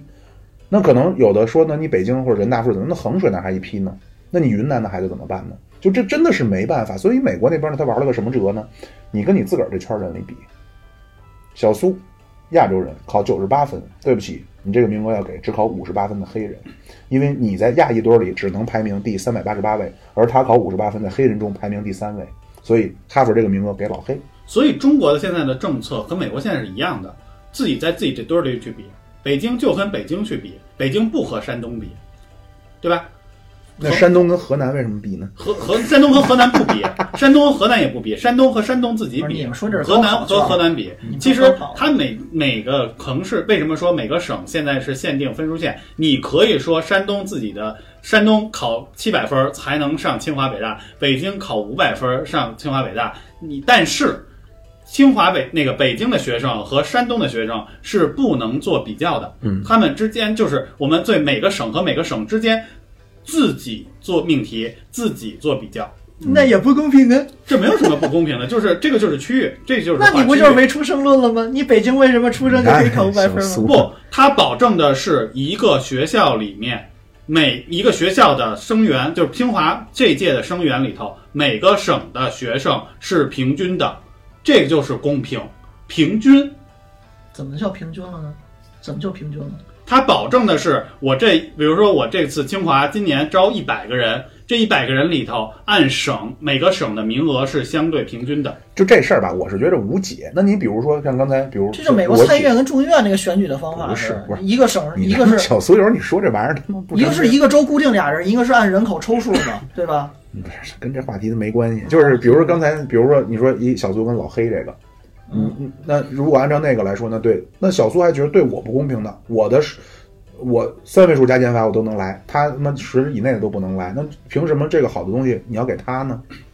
就是这个东西真的无解，我觉得就是我真的无解。就是有的时候，嗯有有些同志他就总喜欢抱怨，但是有的问题你你抱怨半天，你想一想，你解决不了，真没法解没决办法。这就是不是绝对的公平，这是相对的公平，就 OK 了。你嗨，这种说说实话，我是觉得你你不看啊，秦直，我就要你一个结论：如果要打乱所有老师再去就近去分配，这算不算相对的公平？你认可吗？这没有这个不解决根本问题的，那算相对的公平吗？这也没有什么相对的公平。啊那你就这屁也没用啊！那你这个，你要这么干，这屁也没用。所以为啥现在打乱学区房这件事情了，那所以在在这解决学区房的这个问题本质啊，上是一样的呀，就是还不是按划片走的呀。他对他不按划片走了，所以每个人都有机会上清上清华附中、上北大附中啊，他但你解决了这个问题了。那你通过什么途径呢？还是考试？这对呀、怎么了？考试就是相相对公平的一种方式了，嗯，，他已经帮你去解决了，你还有什么办法呢？好，秦止还有什么对接下来的？其实我们还是说回来，就是说 这上来就说， 就是刚才提到了，就是都是国家为什么要下达这样的相关的一些政策？到底国家到底要解决什么问题？那么，是 教培机构真的是无辜的吗？他们是有什么样的问题？你们觉得就是说，他有是不是教培机构是不是有几宗他们相对的问题，所以需要整治他们？我我大概说一下我的想法啊，就是其实教培机构本质上就不是无辜的，就国家对他们下手，有有一方面是国家自己的考量，有一方面是对于家长啊这些人的一些就是现在生活现状的一个考量。我觉得还有很多就是现在教培机构有几宗罪，我来说一下有。第一个，我觉得考虑的就是说，一个是说现在的这个教培机构对于现在国家的这种基础的教育事业是一种破坏。哎呦，这罪名大了。为什么呢？因为现在我们国家教育基本上称为分为就是民办还有公办这么两个大的体系，而且当这种校外的这种培训机构出现，而且这些培训机构是在资本的助推之下，那么他们将大大的超越这些基础的教育，它打破了原有的这种教育的平衡，因为它有资本的注入，它打大量的这种老师从原有的这种基础教育的这种公办的这种学校里头都挖了到来，高薪挖到自己的这种体系来，那原有的这个中国的这种基础的这种教育体系就破坏掉了。这是这是我第一个第一个看法。当然，要是我咱们咱们讲完，咱们再讨论啊。嗯。第二个，我认为第二个教育教培机构的这个第二重罪就是，他现在做的是一种超前教育，就是不符合年龄段儿的这些教育。对他们其实就是让学生更早的去学习更多的知识，比如让一年级去学三年级的知识，他们看起来要比同龄人要聪明，但是当时间拉长了之后，其实这些孩子又又出现在同一起跑线上，然后其实就是让家长和家长之间做这种经费竞赛，然后让家长这种经济不堪重负，孩子的一这种压力越来越大，来制造这种内卷。嗯对，这是第第二点。第三点就是，我认为他们有一些对未成年人的荼毒，就是我们刚才提到的，他已经不仅仅是单纯的 K 十二了，他往他已经他把魔爪已经伸向了这个未成年人嗯，他对让他让这些未成年人在这个本该成长这种身心健康的这种阶段，本该去游戏的这个阶段，然后去开起开始就是让他们说不输在起跑线上，然后去开始去刷题，让他们把他们摁在这种课桌里，扼杀这些孩子的天性，扼杀他们的创造力。其实这个就是他们的第三点，就是我这个三点，妙主我怎么看？我觉得很有道理 啊！我我真的我是觉得很有那个首首首先啊，我是觉得很多对于我先说对于家长来说，嗯那、对于家长来说呢，人都是这样。我不是真的不是怪家长，每个人都一样，因为咱们很快也会成为家长，嗯人都是这样，都是会、呃怎么说就不知足。但嗯是大家退回到最原点的，你想一想，你的孩子如果失去了什么，你会非常痛苦。我是见识过一些的，或者嗯我是知道一些，比如你你第一孩子最最重要，真的是健康。对你想，咱不要老说将来我的孩子上清华北大，你真生出来一六整，你怎么弄？你想想，你是不是或者那叫什么自闭症？你怎么弄？第一就是健康，包括心理的，包括生理身的心健康啊，。对，包括身体的，他说是生理的，我天，异地，我天 嗯，就是我，而且呢，就是刚才秦止说那个，有的年龄段就该干。该干该哎干就该的事玩儿儿，其实很多东西我非常反对。曾几何时呢，这个妙主播也是一位钢琴老师，我哎我在美国是教过人钢琴啊。这个在在外国呀、没有像咱们这儿的，好三岁就他妈野蜂飞舞了，就是弹什么上意思？高级的曲子了，对，就是，就简直是不可思议。在他们就很不鼓励这样，因为你小孩手还没发育好。在咱们这块儿好，你三岁不学琴，这孩子这辈子算完了。嗯，三岁看老他们对，这恨不得八九岁开始，小孩大概也有理解能力了啊，也知道自己喜好是什么了，然后再去做这，还包括一个什么呢？这个我不是说的老说说美国怎么怎么好，但是它真的有可取的地方。它那个社会啊是非常重视人的体格健康的。之前咱们节目也说过啊，你老说什么啊中国足球不行，或者说中国什么只会造金牌，你别赖政府，大哥，你这天你跑步去吗？没人跑。那美国政府不给你奖励，老大街上老百姓全是跑步的。你看那胸肌，这个不是政府的，而且人家那个孩子就是出去跑去，就出去玩儿去闹去。你像咱们小时候都是经历过的，周末就是打球。哎，你说起到这个，我插一句啊，就是之前我有一个听说耳闻，荷兰足球，荷兰足球的这个青训教育的时候，他们好像在十二岁之前，如果你学球，不教你体能，不固定你位置，不教战术，那干嘛呀？教的是技术，教的是技术果然和动作，然后让你在场上去发挥你的创造力，然后去踢起来。到过了这个青训，这个当你的整个的身心体格和这个认知都健全了之后，再开始去教战术，教一些更深的东西。嗯嗯，这咱还真不知道啊。反正我知道荷兰是梯队全部踢四三三，嗯，所有梯队必须一水踢四三三踢到上面，所以都他对这个阵型有非常深刻的认识。然后咱们这儿呢都是很，你像现在足球热了。一方面呢，当然现在国脚限薪了，就之前那挣的太多，就是呃很功利。我就是非常希望家长都能够想一想，孩子第一重要的是健康，第二个要很快乐，就是这个价值观。我就老觉得什么都是价值观，这东西说很虚，但是我觉得帮助孩子塑造成完完整的人格，这才是教育的核心目的。这个也不是我说的啊，这个是贯彻在所有的教育学的理论当中。第一目真的重要绝不是为了考试，第一目的就是为叫塑造人格。第二是启迪兴趣，这期好像咱们之前说大那个大学选专业那期有说过，启迪兴趣不是培养兴趣。你觉着你爱弹钢琴就培养孩子弹钢琴，不是。你要启迪他，当然这里边是有些技术手段的。那你比如说妙老师，你喜欢古典音乐，就爱弹钢琴， 然后你们家孩子就爱玩摇滚，那我没办法呀，那怎么办呢？那我不你能从小你你会不经意的这不经意间给他流露出一些你们这个比较，我肯定会流露出来啊，但是我不会妨碍那 啊你启迪不起来啊，啊你！没法启迪啊，你给他一个负面的影情绪的影响，那所以更有可能呢，他就是喜欢莫扎特，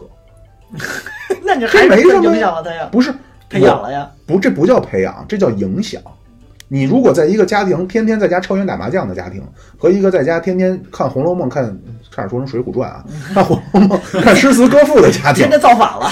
对，这孩子出来就是不一样。你不能，大家都回想回想自己的这些亲身经历。当然有那种比较寒门，或者说，呃，家里边就是那种环境的孩子出来非常出色，当然有。但是普遍来说，那真的就是成因长为环境人生出来，这是谁说的？洛克说的。那这哲学家洛克说，人生出来都是白纸。你不要争论什么人性善、人性恶，人生出来都是一张白纸。小孩干的第一件事儿就叫模仿。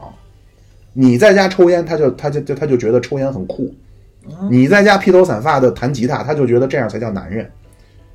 小孩都是这么模仿起来的。而且这儿一说到这个，我又想到一个，学校这那减啊，其实没有那么重要。真的，教育的核心是家庭。我再重复一遍，教育的核心是家庭。这个美国呢，它呃，就它这专业都分得很细啊，有一个叫呃教育社会学，就是社会学应用于教育领域。他们做过一个研究，就是孩子真正拉开差距，而且这个差距咱们只说能够体现在，咱们不谈素质这些虚的，能够体现在卷子上，体现在开学的这种作文啊这些东西上面，是不在学校的时候。就是他说这个，他他他管这叫 gap，就是这个这个这个壕沟啊间，隙这对这个这个分野呀、是不在学校的时候哎，才能体现出来，这个孩子能够拉开的是差距。这里有有点问题了。嗯，以前素质教育的时候，在前两年的时候，学校其实矫枉有一些矫枉过正，嗯，家长、学校老师给孩子布置的作业是让家长陪着做的，嗯，那这个其实不就是说吗？那我们教育不仅仅是在学校，要家长和孩子一块儿共同成长。这个嗯，那我这样明白对吗我明白，这是一个取巧，我觉得。不是，这都不叫取巧，这都不叫教育，这都不叫家庭教育。而且这儿呢，咱们就就是，哎，我也不是不能说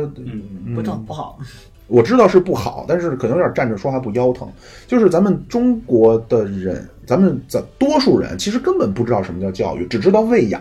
特别是咱们父母那辈人。你说咱们的爷爷奶奶对咱们的父母，他们有什么教育吗？很少，嗯，真的就是喂养，让这孩子能够活着，然后说一些这种大道理，做人要老实啊，什么工作要努力啊，等等这些。但是真的谈不上教育，咱们的父母同样，因为他们就不知道，嗯，对吧？其实根本就这这些都不叫教育，包括你说那个学校让让家长让孩子干什么的，根本就不叫家庭教育。首先，我跟你们分享一个，你们有多少人会陪着自己的孩子玩儿？特别是中国的爸爸，很少爸爸愿意干这种事儿。当然，嗯中国的男的很辛苦、很累、很就脑叫什么呀，绞尽脑汁的去想怎么赚钱养家。但是其实你咱们如果想更多的承担一些家庭的责任的话，您真的就是陪孩子玩儿，给孩子讲故事。哎，现在最简单的例子就是，你可以看到商场里有好多这种儿童游乐区，嗯，但是你发现的情况是，孩子在里面玩儿，家长坐在旁边拿着手机，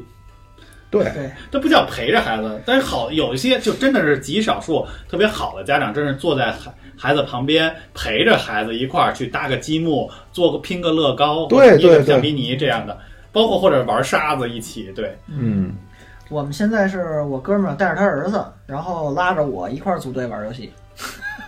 而且你就是说，我不是说它不好， 就是玩游戏也行，但是这些真的是不要玩这种，这个少给孩子整这些电子东西。我忘了，这也是有学术的文章有过这种方面的研究的，嗯，就是整天呃抱着个手机、电脑跟这儿不是好事儿。你不是一定要陪看伴，书，对，一定要看书给孩子，而且嗯呃，小小孩不认字儿的时候，给他念书，给他讲故事，逗着孩子说话。逗着孩子动手，这些都是对他大脑极大的刺激。嗯我我说这个刺激是不是一个恶性的那种啊？说小孩就疯了，不是，就是这种正向的这种刺激会给他的发育非常好。而且还有一个就是咱们呃。我因为这些都之前节目其实都说过，就是你找对象，你就其实我总结核心很简单，你不管是找男的找女的，你就想，如果将来你的儿子或者女儿，你希不希望他变成这样？变成哪样呢？就是你对象这样啊。比如说小苏现在说找对象，你你的标准就是，如果将来你有女儿，你希不希望她是这样的人？嗯就是这么简单，因为人都是在模仿。哎，嗯，然后我对就我就我多说一句，我之前就想过，说我就想以后等孩子能听，如果孩子能听懂话，在一两岁的时候，我就陪着他读《三国演义对啊，而且是为什么我就是说妙主播有的时候真的很幸运，就是我的亲爸就我生父啊，嗯在我很小就就去国外了。我继父就是他，当然我是就是我亲爸爸，他也很熟这些啊。我继父啊，就从小我开蒙啊，《三国》《水浒》《岳飞传》呀，他给我讲这些。为什么我对咱们中国的传统的一些文化，包括历史有这么高的兴趣？》，对，但是《水浒》好像不值得小时候， 不应不应该小时候少就不看吧水浒，没有老看啊，三国没有，我就不不不，这些都这些都是文化符号，这些都是让你对这个文化产生亲近感的原因。我不是说我弟弟不，我弟弟是非常好的人，但是我弟弟对日本文化有特别特别强的亲近感。嗯，我们哎小时两候个，看二二次元看的吧？我但是他只他是八七年的呀，他只比我小两岁。我们都是高中非常喜欢日本漫画，我也那会儿我画画那会儿比他好，他现在日本专门画漫画呢。哎呀，为什么我对中国文化有这种热爱？就是从小的启蒙。他从小没有经历过这种《三国》《水浒》《岳飞传》的洗礼，嗯啊，我当然可能是片面，因为这是完全是个人自身的。然后这说回来啊，刚才秦主说，就是小孩这个这个呢，之前也是有政策啊，一六年。这不光是针对小孩，咱们克强总理提出了一个叫“五大幸福产业”，除了教育还有什么呢？养老、旅游、体育、文化。嗯那这些都不是咱们过去传统中这种比较硬核的，呃，比较能够呃拿出一些什么东西能够，呃，叫什么能够衡量的东西啊。这些产业是要发展的啊。当嗯然，克强总理是号召这些产业要去发展啊，结合大数据，结合互联网等等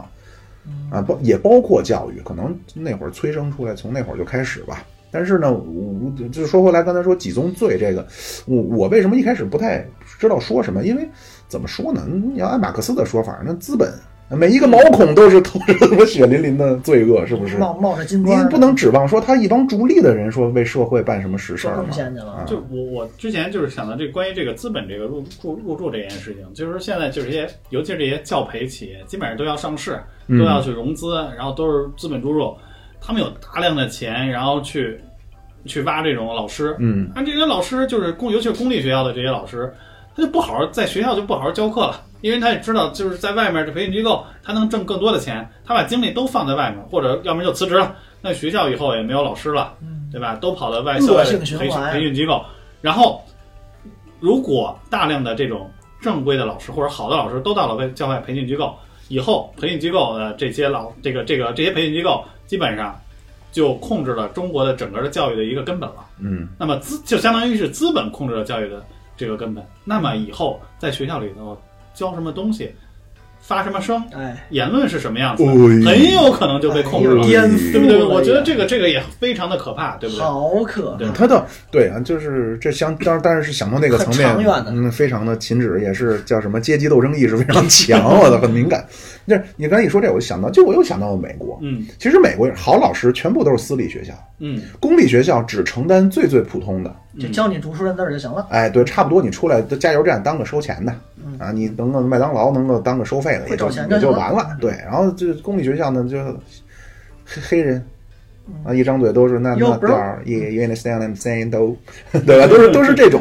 呃，然后你像呃私立学校都是非常好的啊，出来，而且人家私立学校呢，这家嗯长首先都不能白给，你像咱这孩子就去不了私立学校，人家都得推荐是特别信棒的，哎，推荐信，当地的有头有脸的人物啊，所以，所以我说这不是说他们好，我觉得这样不好。嗯就说回来，必须得社会是要流动的，你不能是说有钱人的孩子一出生就命中注定，您含着金钥匙出生，将来您就怎么怎么样，这样真的不好。而且咱们身边也看到过一些啊，当然这绝不是全部，因为他这种媒体的报道，或者说传从传播学的角度来说，他一定是找那些比较恶臭的拿出来，就是那种所谓的富二代如何如何的，不是哎不是个东西。哎不是东西啊，也不不务正业，但是每天能过着非常好的物质生活。嗯，啊，当然这儿咱也给人正个名啊，一般多数还是很很好、很谦逊，也很有学识、很有见识的人哎。呦，真的真的妙主播这样的哎富二对，代我，操，我我要是富二代，我跟你说，我操，嗯，我先把咱节目买下来，我。哎呀买自己的节目。